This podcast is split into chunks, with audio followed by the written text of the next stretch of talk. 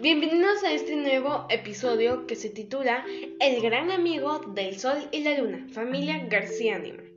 Hace miles de años el Sol y la Luna se llevaban tan bien que un día tomaron la decisión de vivir juntos. Un día el Sol le comentó a la Luna. Luna, había pensado invitar a nuestro amigo Oceano. ¿Qué opinas?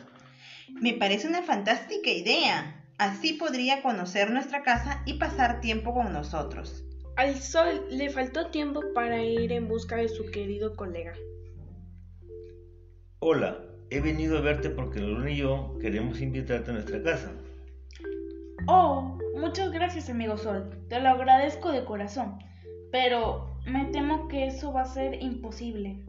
No, ¿acaso no te apetece pasar un rato en buena compañía? Descuida, no es eso. El problema es mi tamaño.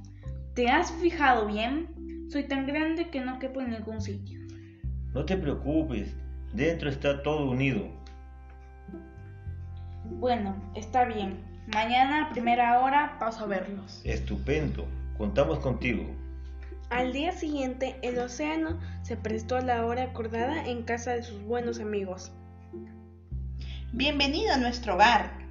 Entra, no te quedes allá afuera, querido amigo océano. Abrieron la puerta y el océano comenzó a invadir el recibidor.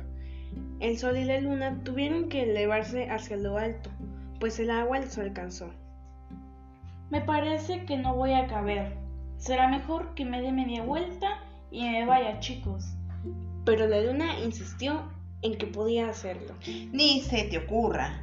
Hay suficiente espacio, así que pasa, querido amigo. El océano siguió fluyendo y fluyendo hacia adentro. En poco tiempo el agua comenzó a salir por puertas y ventanas. Les advertí, mi tamaño es descomunal. ¿Quieren que siga pasando?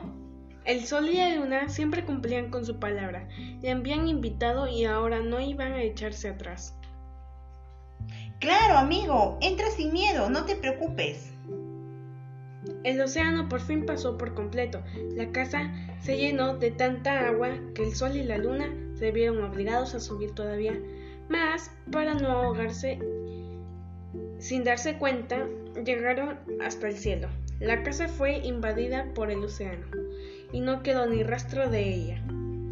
Ellos por su parte habían descubierto que el cielo era un lugar muy interesante porque habían muchos planetas y estrellas quienes tenían bastante cosas en común. Desde ese día el océano ocupa una gran parte de nuestro planeta y el sol y la luna lo vigilan todos desde el cielo. Colorín colorado, este cuento se ha acabado. Nos despedimos esperando que haya sido de su agrado este episodio. Los invitamos a seguir escuchándonos. Gracias.